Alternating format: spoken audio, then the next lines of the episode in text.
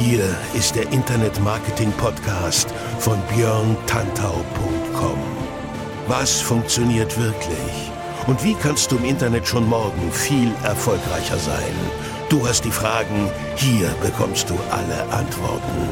Und jetzt dein Gastgeber im täglichen Kampf gegen Halbwissen, Mythen und Legenden im Internetmarketing, Björn Tantau.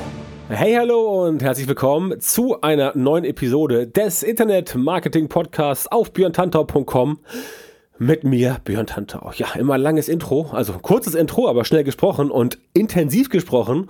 So muss es sein, wie im Marketing. Heute habe ich wieder ein schönes Thema für dich und es klingt ein bisschen nach Diss, ist aber kein Diss und ich werde dir gleich erklären, warum. Die heutige Episode hat den Titel, was Gary Vaynerchuk dir verschweigt. Und wenn du Gary Vaynerchuk kennst und wenn du mir schon recht lange folgst, dann weißt du, dass ich eigentlich ein Fan bin von Gary Vaynerchuk.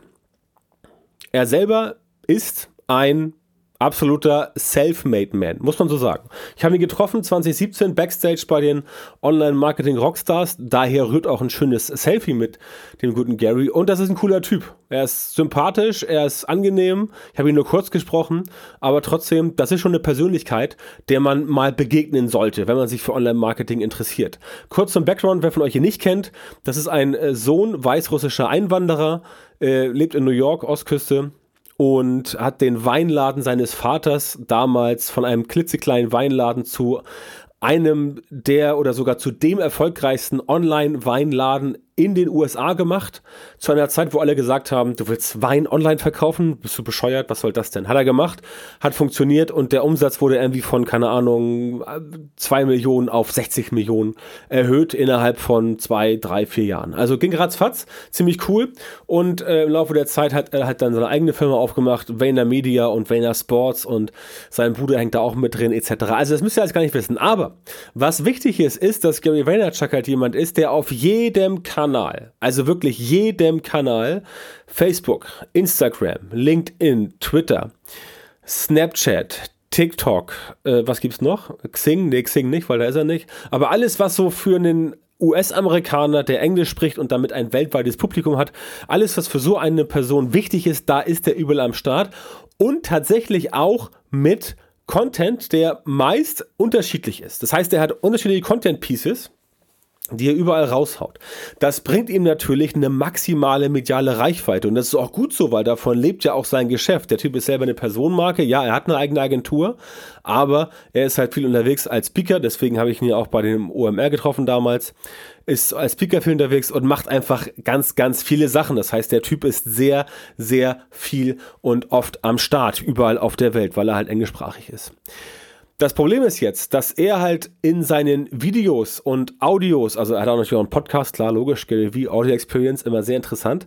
Das Problem ist, dass Gary Vaynerchuk halt immer in seinen Content Pieces allen Leuten weismachen will, dass genau das so sein muss. Also dieses Hustle-Ding, Hustle-Mode immer am Start sein, ständig überall aktiv sein, überall präsent sein, dass du halt überall auf jedem Kanal irgendwas rausballern musst, damit du Aufmerksamkeit bekommst. Und da hat er auch recht. Da hat er auch recht, aber die Sache hat halt einen klitzekleinen Haken. Wenn man sich den Werdegang von Gary Vaynerchuk mal ähm, anhört oder anschaut, so wie ich ihn ja eben gerade kurz abgerissen habe, dann ist das schon sehr beeindruckend.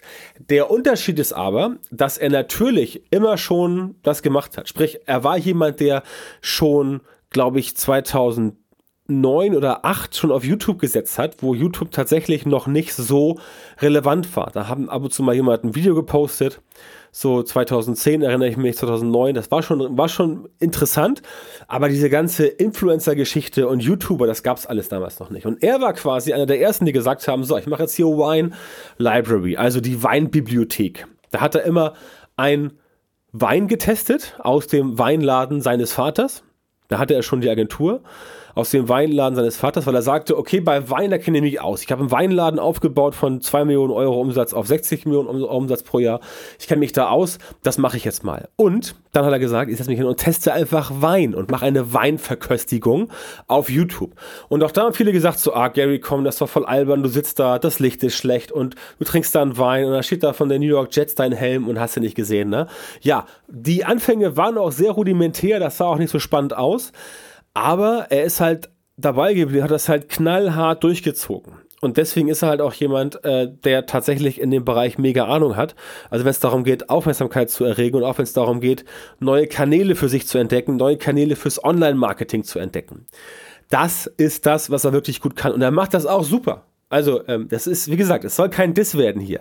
Es ist nur ein Hinweis auf eine klitzekleine Kleinigkeit, die er halt dir verschweigt. Und da komme ich auch im weiteren Verlauf des Podcasts noch zu. Es geht halt darum, dass es natürlich wichtig ist, Aufmerksamkeit zu erregen. Na klar, logisch. Aufmerksamkeit musst du immer erregen. Das komplette Marketing, die komplette Werbeindustrie lebt davon, Leute auf sich aufmerksam zu machen. Wenn du ein Fabrikant bist von einer neuen Seife oder irgendwas und du machst keine Werbung oder du findest nicht zumindest im Supermarkt ähm, bei dem Laden bei Rewe oder Kaufland, Lidl oder was weiß ich, du findest da nicht eine exponierte Stelle, wo dein neues Produkt beworben wird, dann wird darauf niemand aufmerksam. Und wenn darauf keiner aufmerksam wird, dann konsumiert das auch niemand. Das ist einfach so. Ich meine, denk über dich selber nach, wie du so als Konsument bist. Wenn du etwas nicht kennst, wenn du von etwas noch nie gehört hast, wenn du noch nie darauf aufmerksam geworden bist, dann, ja, dann, dann dringt das nicht durch. Dann findet das bei dir im Kopf nicht statt. Und wenn es bei dir im Kopf nicht stattfindet, wenn du damit keine Mehrwerte, keine Vorteile, keine Emotionen verknüpfen kannst, dann bringt es dir persönlich auch nichts und dann greifst du eher zu dem Produkt, was du schon kennst. So sind wir Menschen. Also die meisten von uns. Das ist äh, relativ einfach begründbar, tatsächlich evolutionär, ähm, dass es früher halt wichtig war, die Dinge, die man schon kannte und die Dinge, die einem vertraut waren, zu bevorzugen, weil das Neue kann ja gefährlich sein also die bewährte Frucht in der Steinzeit, die konntest du essen und wusstest, ich werde satt und ich falle nicht um. Eine unbekannte Frucht, wo, wo keiner dir erzählt hat, die kannst du essen und du weißt davon nichts, die rührst du lieber nicht an, weil du weißt nicht, ist sie giftig, fällst du um und ausprobieren, wenn sie giftig ist, hast du halt nur einen Versuch und das war's dann. Also eher ungeil. Das heißt, das ist immer noch drin bei uns in den Köpfen, definitiv. Und das muss man natürlich berücksichtigen. Das muss auch du berücksichtigen. Das heißt, du musst Aufmerksamkeit erregen und das macht ein Gary Vaynerchuk natürlich aus dem FF. Das macht er wahrhaft meisterlich und das macht er wahrhaft meisterhaft. Und nochmal, kein Diss. Es geht darum, einfach nur zu sagen, was er hier entsprechend nicht preisgeben möchte, beziehungsweise was er auch nicht preisgeben kann. Weil wenn er das preisgeben würde, dann wäre sein gesamtes Personal Branding Modell im Eimer und das will er natürlich nicht. Ne? Weil sein Personal Brand ist ja auch eine Umsatzquelle, logischerweise. Und ein Personal Brand, wie auch ich einer bin, wir Leute müssen natürlich dafür sorgen, dass wir immer kluge Dinge sagen und schlaue Dinge machen, die mit unserer Person als Personal Brand konkret in Verbindung gebracht werden können. Und deswegen klappt das Ganze auch. Das heißt übrigens auch nicht, dass das, was Gary Vaynerchuk macht, für alle unmöglich ist. Es gibt viele in Deutschland, die machen das genauso. Aber es ist halt nicht für alle und für jeden möglich. Und es fehlen dir dabei halt zwei Voraussetzungen, oder den meisten fehlen halt zwei Voraussetzungen, um das entsprechend, nee, drei Voraussetzungen, um das entsprechend zu machen. Voraussetzung Nummer eins, und jetzt komme ich zu dem, was er dir nicht verrät. Nummer eins ist, du musst natürlich da Bock drauf haben. Na, guck dir Gary Venture, guck dir einen Casey Neistat an oder all die anderen Leute. Oder guck dir einfach Leute an wie The Rock, Dwayne Johnson. Klar, Schauspieler, aber auch der exponiert sich natürlich in Social Media ganz extrem und der sagt natürlich ganz klar, okay, Leute, hier, hier bin ich.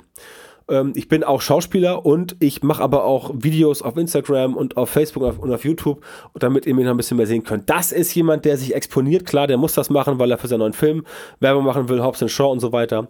Was auch immer gut funktioniert. Das ist das Erste. Also man muss darauf Bock haben. Wenn du sagst, ich bin jemand, der überhaupt keinen Bock hat, das zu machen, dich hinzustellen und von der Kamera zu sprechen, dich hinzustellen, Interviews zu geben, dich hinzustellen und äh, Podcasts zu geben, dann ist das nichts für dich. Und das lässt er tatsächlich oft unter den Tisch fallen. Du musst also so ein bisschen Rampensau sein. Du musst ein bisschen jemand sein, der gerne exponiert rumläuft. Und wenn du es halt nicht bist, dann hast du halt ein Problem. Ganz einfach. Das ist die erste Sache. Die zweite Sache ist, dass du natürlich Ressourcen brauchst. Du brauchst Ressourcen, die für dich Inhalte erstellen bzw. Inhalte verteilen.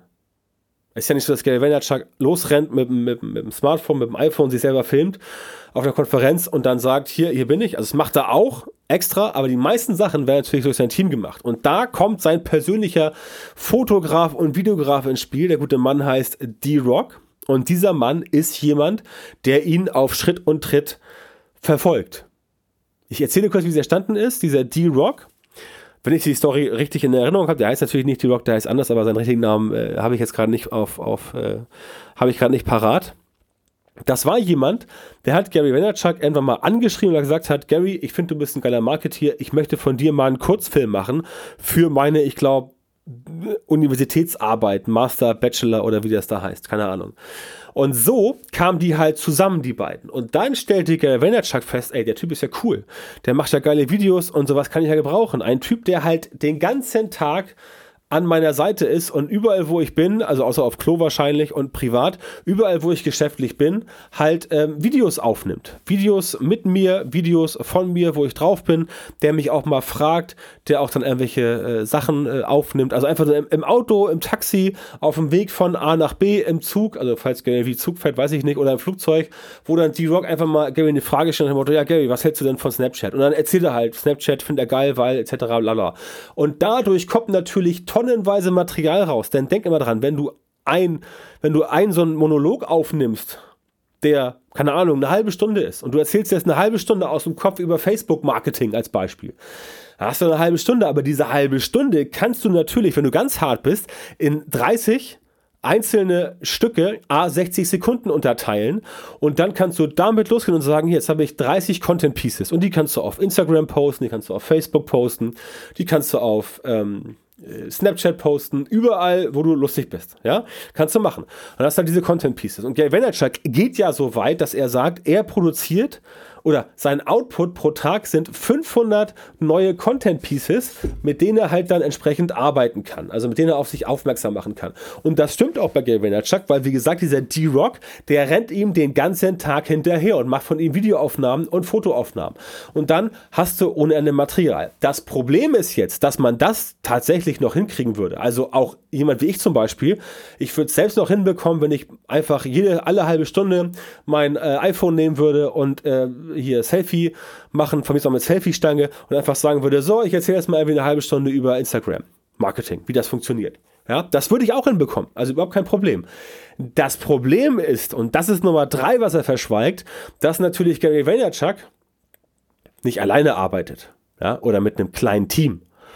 Der hat halt 500 Angestellte. Und von diesen 500 Angestellten lassen sich sicherlich drei, vier, fünf finden, die diesen ganzen Social Media Kram nehmen und ihn für ihn aufbereiten und dann entsprechend das Ganze in Social Media posten. Das heißt, ganz wichtig zu wissen für dich, um sowas zu machen, brauchst du ein Team.